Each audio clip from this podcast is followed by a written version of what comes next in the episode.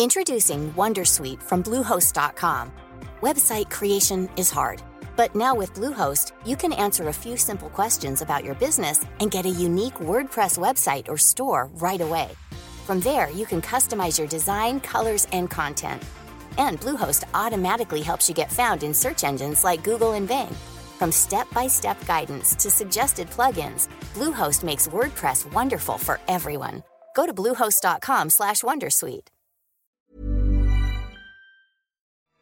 Ce podcast est sponsorisé par Pocket qui vous présente Le chaos dans nos veines, un polar de Cécile Cabanac. Dans une maison isolée, un corps est retrouvé. Il s'agit en apparence d'un suicide. Mais très vite, l'enquête se complique. La victime se révèle être une ex-policière obsédée par deux affaires non résolues. Lorsqu'un deuxième corps est trouvé dans la cave flottant dans une cuve d'acide, l'enquête vire au cauchemar. Le chaos dans nos veines de Cécile Cabanac est disponible aux éditions Pocket.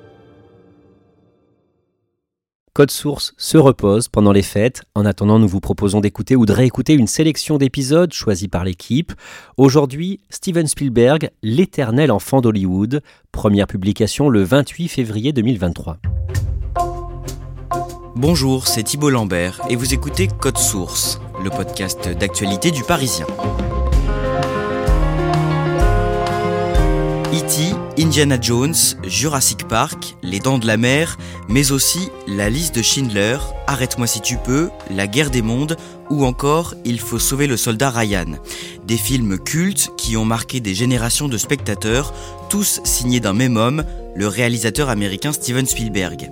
À 76 ans, le cinéaste multi-récompensé raconte dans son nouveau film The Fabelmans, sorti fin février en France, sa propre histoire, un projet qui a mis des décennies à voir le jour.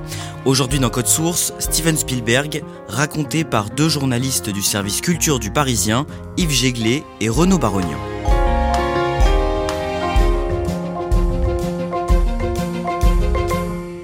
Yves Jéglet, on a choisi de commencer cet épisode en 1978. Cette année-là, Steven Spielberg a 31 ans. C'est un cinéaste en vue à Hollywood. Il a déjà réalisé euh, Les Dents de la Mer, Rencontre du troisième type. Il travaille sur le premier opus des aventures d'Indiana Jones. Et il a aussi, depuis quelque temps, envie de réaliser un film sur son enfance et sur sa famille. Il commande un scénario à deux très proches euh, scénaristes et réalisateurs avec qui il travaille et dont il produit beaucoup de films.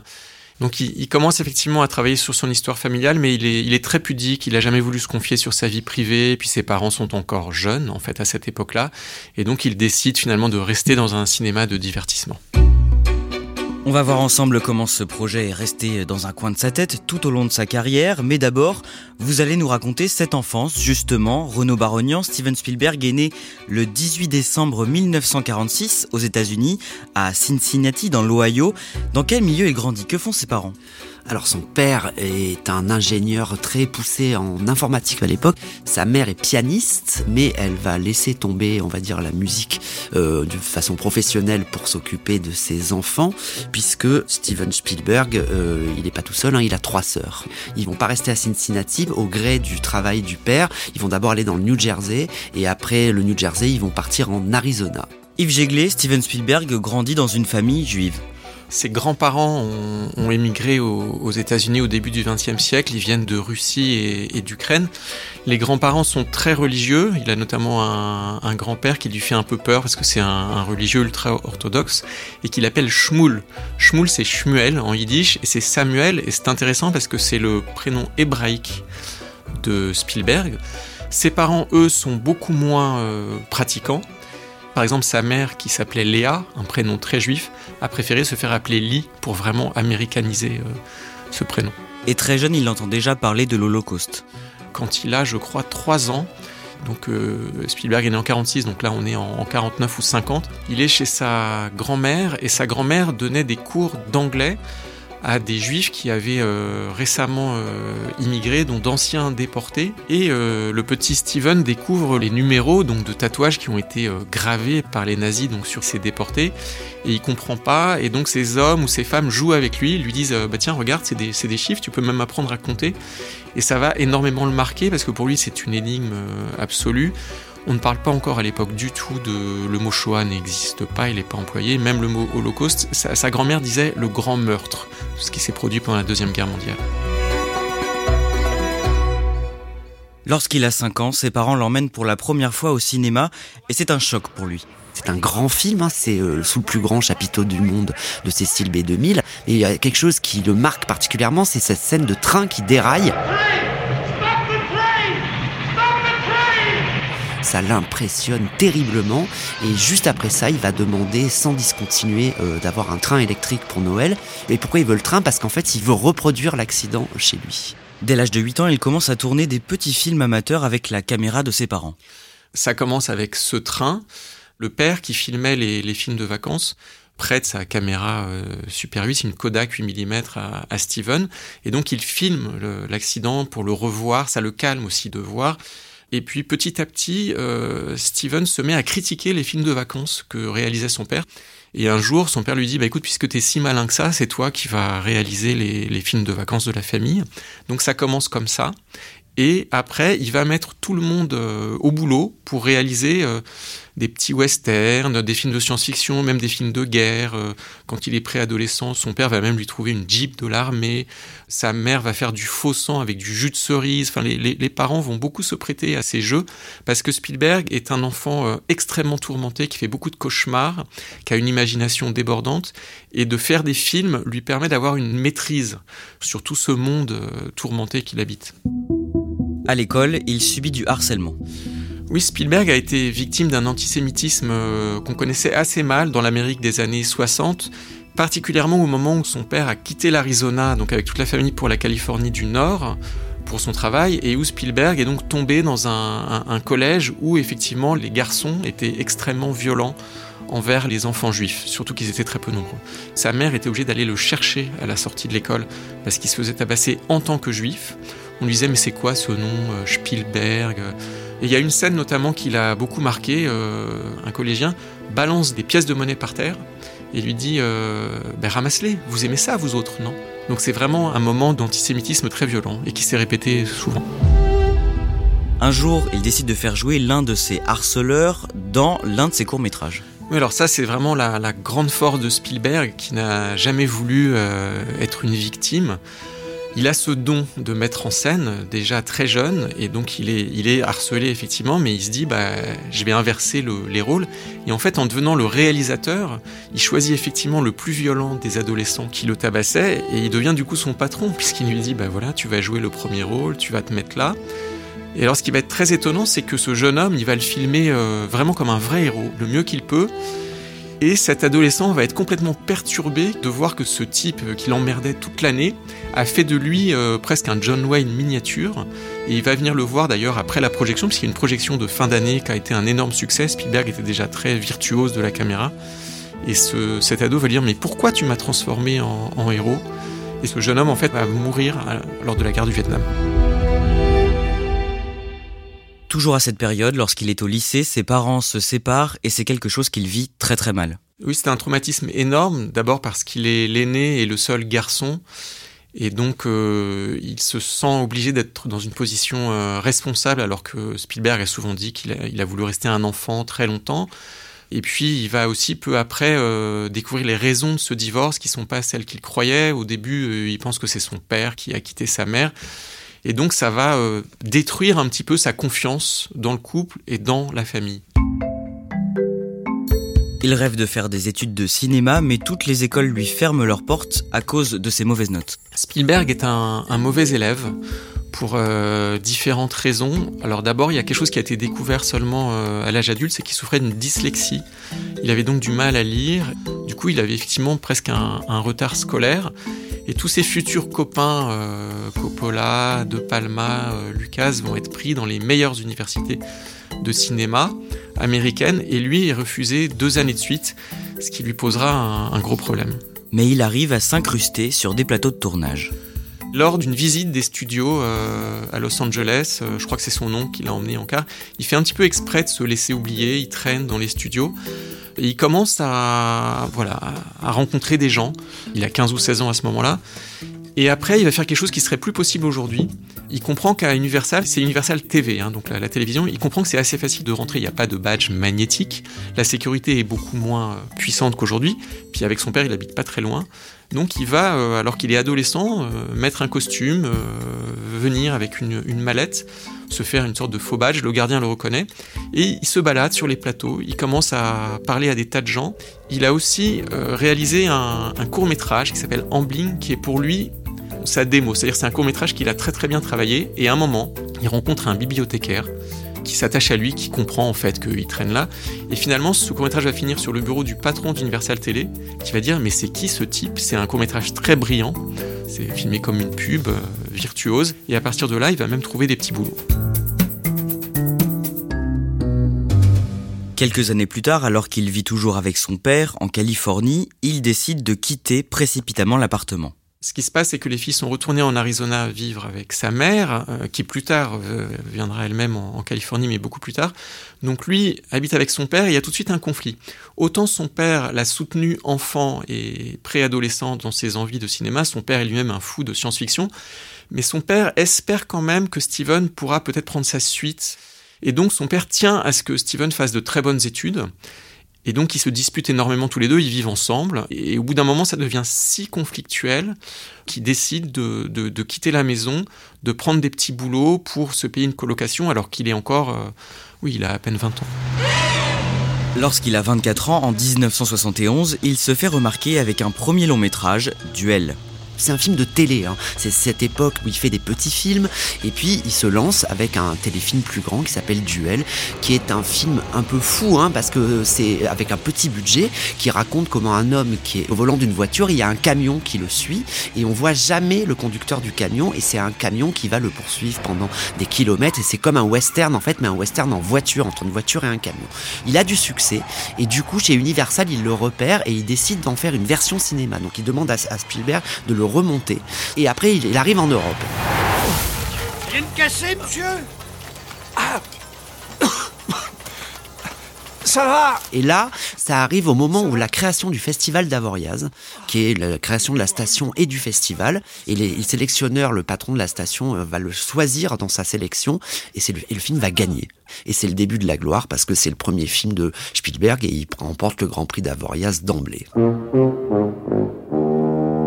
En 1977 sort Rencontre du troisième type. Steven Spielberg y fait jouer l'un de ses maîtres, le cinéaste français François Truffaut, et certains aspects du film font aussi écho à sa propre vie.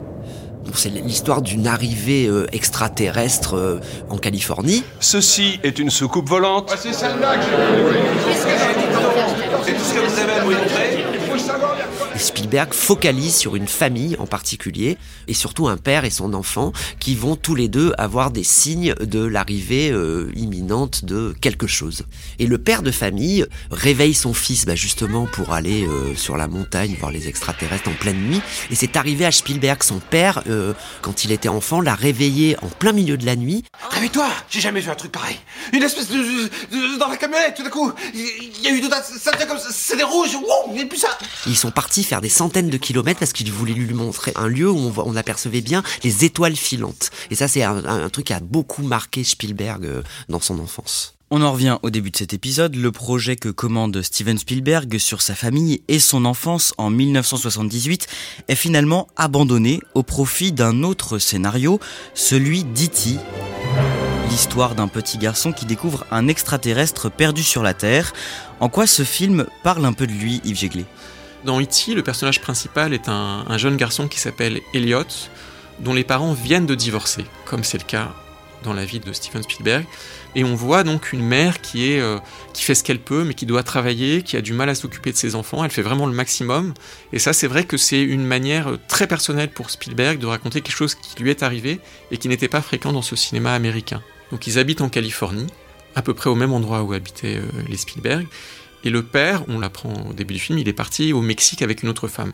La mère est dépressive, elle doit s'occuper de trois enfants, donc les Spielberg, ils étaient quatre, mais enfin c'est quand même proche.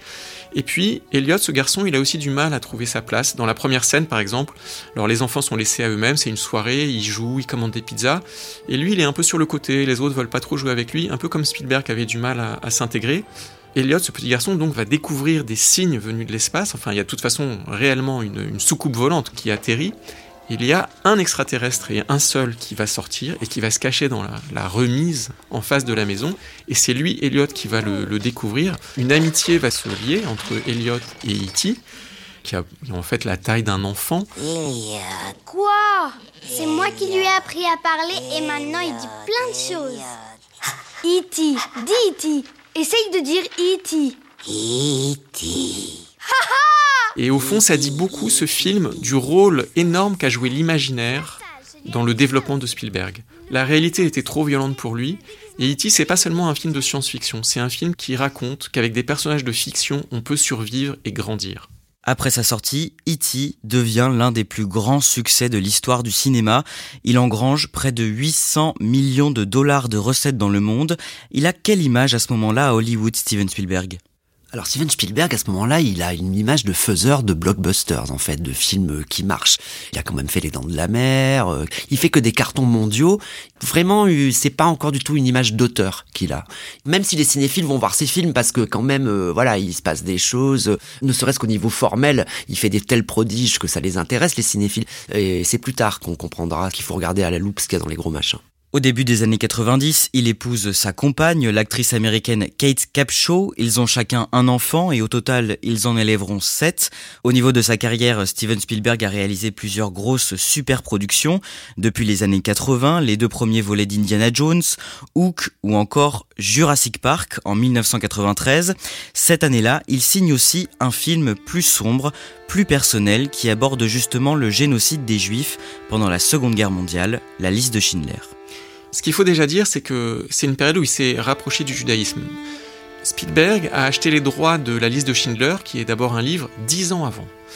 Il se sent assez fort pour faire un film où il va complètement casser l'image qu'il a. Un film extrêmement long, extrêmement dur.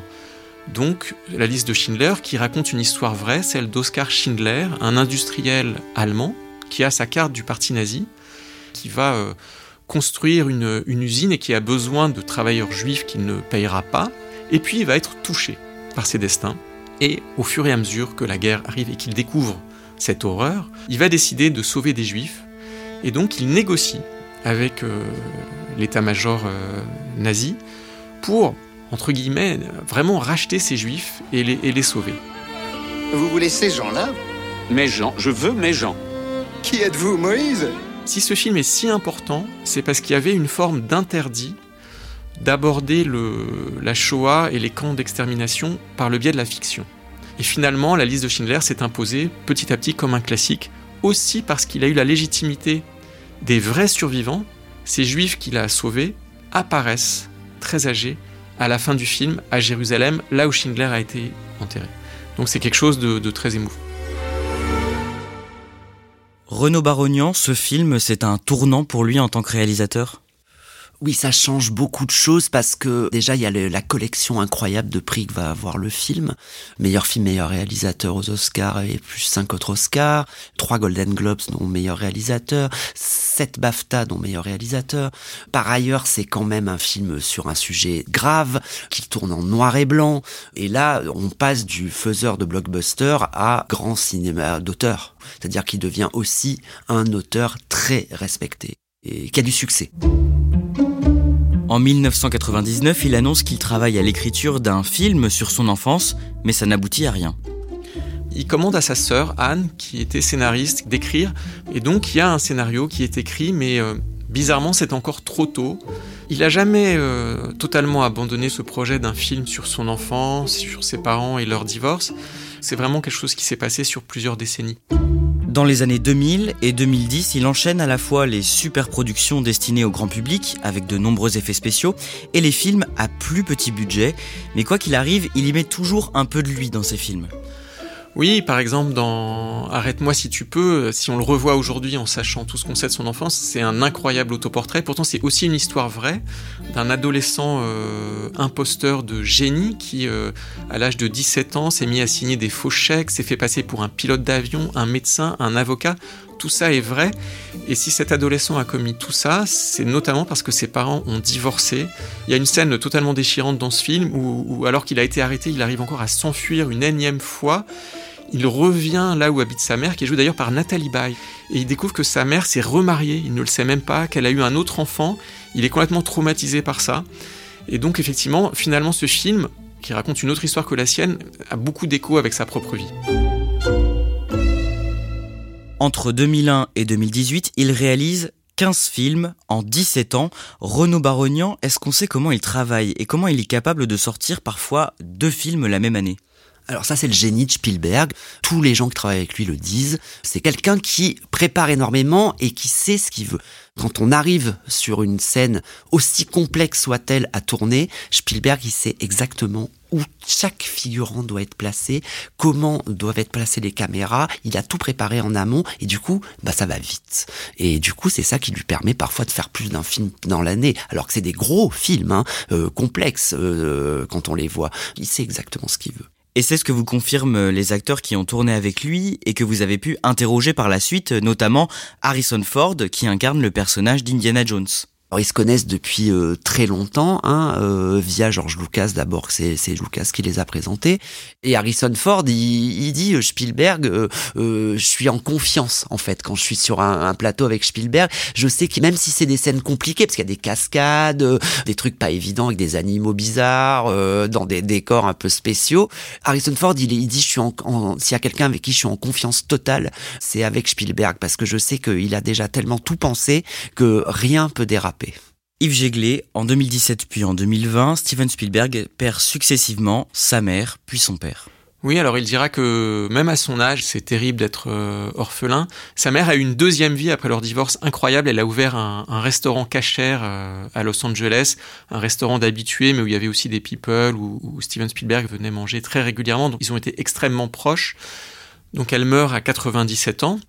Et son père l'a aussi beaucoup suivi, donc ses parents sont séparés, mais ils, viennent toujours aux premières. Ce qui est assez touchant, c'est que West Side Story, qui était donc le, premier album de musique qui était arrivé dans la, famille Spielberg, à part la musique classique, ben, son père, déjà âgé de 100 ans, est venu sur le, plateau. Il y, a des, photos de, Spielberg et de son père Arnold sur le plateau de West Side Story, et il va mourir euh, juste après à, 103 ans, avant la sortie du film. Et d'ailleurs, West Side Story est, dédié à son père. Et c'est toujours en 2020, l'année où son père décède, qu'il est confiné et que plusieurs personnes lui reparlent de ce projet de film autobiographique. Là, il se sent orphelin, et puis il a un, ami, Tony Kushner, qui est donc euh, un de ses scénaristes favoris, qui au début pense à des mémoires. Lui dit euh, Steven, tu devrais, euh, tu devrais écrire tes mémoires, on, va écrire des histoires sur tes parents. Puis le confinement arrive, il a 75 ans, il a un peu peur il se dit, bah, en fait, on peut mourir. Aux États-Unis, il y a eu énormément de morts liées à cette pandémie, et, il se dit un peu, c'est maintenant que jamais, ce film. Et donc, il va s'y atteler avec ce scénariste. Pendant l'écriture du scénario, il décide de romancer, de transformer certains passages de son vécu, mais aussi de révéler certaines choses qu'il avait gardées pour lui. En réalité, il avait tout gardé pour lui, vu que Spielberg est quelqu'un d'une pudeur euh, extrême. On m'a raconté qu'il pouvait se lever pendant une interview si un journaliste lui posait des questions euh, trop personnelles et, partir. Et donc là, effectivement, il a décidé de révéler la vraie histoire de ses parents. C'est-à-dire qu'il a toujours cru que son père était vraiment le seul responsable de ce divorce. Ce père qui était toujours absent, qui partait à 9h le matin, qui rentrait à 21h ou 22h parce qu'il avait un travail fou. Dans ce film, il va revenir sur des découvertes qu'il avait fait euh, enfant et qu'il avait toujours gardé pour lui et qui vont rééquilibrer cette histoire et aussi euh, cette dissension dans le couple. C'est une sorte du coup d'hommage euh, vraiment à ses deux parents. C'est-à-dire que c'est pas du tout un film à charge. C'est vraiment un, un film d'amour pas du tout un film de règlement de compte. Le film doit s'appeler The Fablemans, autrement dit la famille Fableman. Il a donc choisi des noms fictifs pour raconter sa propre histoire. C'est un récit autobiographique, mais ça reste purement un film de Spielberg, c'est-à-dire une histoire, avec beaucoup de romanesque. Par exemple, un de ses biographes m'a dit on n'est pas sûr que ses deux parents étaient là lors de cette fameuse première projection. C'est surtout son père qui voulait l'emmener au cinéma. Tout n'est pas forcément juste au détail près, ça reste une fiction de Steven Spielberg très largement influencée par son enfance. The Fablemans est tourné en 2021 au sortir de la pandémie. Comment se passe le premier jour de tournage? Il se passe de manière incroyable, ça c'est Spielberg qui le raconte. Déjà, il prévient toute l'équipe euh, qui va être euh, particulièrement émue, euh, qu'il va devoir parfois prendre de la distance, que c'est un film particulier pour lui. Mais il s'est préparé, il est professionnel distant. Et puis, il voit arriver les acteurs qui jouent ses parents, Paul Dano et Michelle Williams, habillés comme ses parents l'étaient au début des années 60, et il a vraiment une sidération, il a l'impression que ce sont ses propres parents qui arrivent sur le, sur le set, et là il s'effondre, il pleure, il va s'isoler, ce qui est vraiment pas du tout le, le style de Spielberg. Et il y aura à nouveau les jours suivants des scènes très difficiles pour lui. Il avait beau dire je me suis préparé, on raconte que les acteurs ont parfois dû le chercher dans des réserves, loin dans le studio, parce que Spielberg n'arrivait plus à affronter ce film. Donc jusqu'au bout, ça aura quand même été quelque chose de difficile pour lui à accoucher.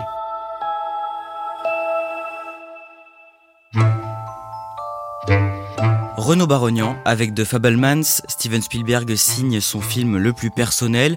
Aux États-Unis, où il est sorti en novembre, le film n'a pas rencontré son public, malgré ses deux récompenses aux Golden Globes, ainsi que ses nominations aux Oscars. Aujourd'hui, maintenant que Steven Spielberg a raconté sa vie et qu'il a été primé, qu'il a fait des grands films, est-ce qu'il lui reste encore des défis? C'est vrai que ça peut donner comme ça l'impression, il a 76 ans, tout le monde disait son film Testament, le grand film sur sa vie qu'il voulait faire depuis si longtemps et que ça pourrait s'arrêter là. Sauf que c'est Steven Spielberg, qu'il a des dizaines de projets euh, en magasin et en tête. Ça n'a pas raté, il n'y a pas longtemps, là, quelques jours, il vient d'annoncer qu'il allait, son prochain projet, euh, c'était de reprendre la série de films sur Napoléon que Stanley Kubrick avait lancé et qu'il a jamais pu faire. Et donc là, ça y est, il s'y attaque, donc euh, c'est un projet mythique à Hollywood, hein, euh, puis il y en aura d'autres. Euh, il a d'autres défis qui l'attendent et je crois qu'il y compte bien.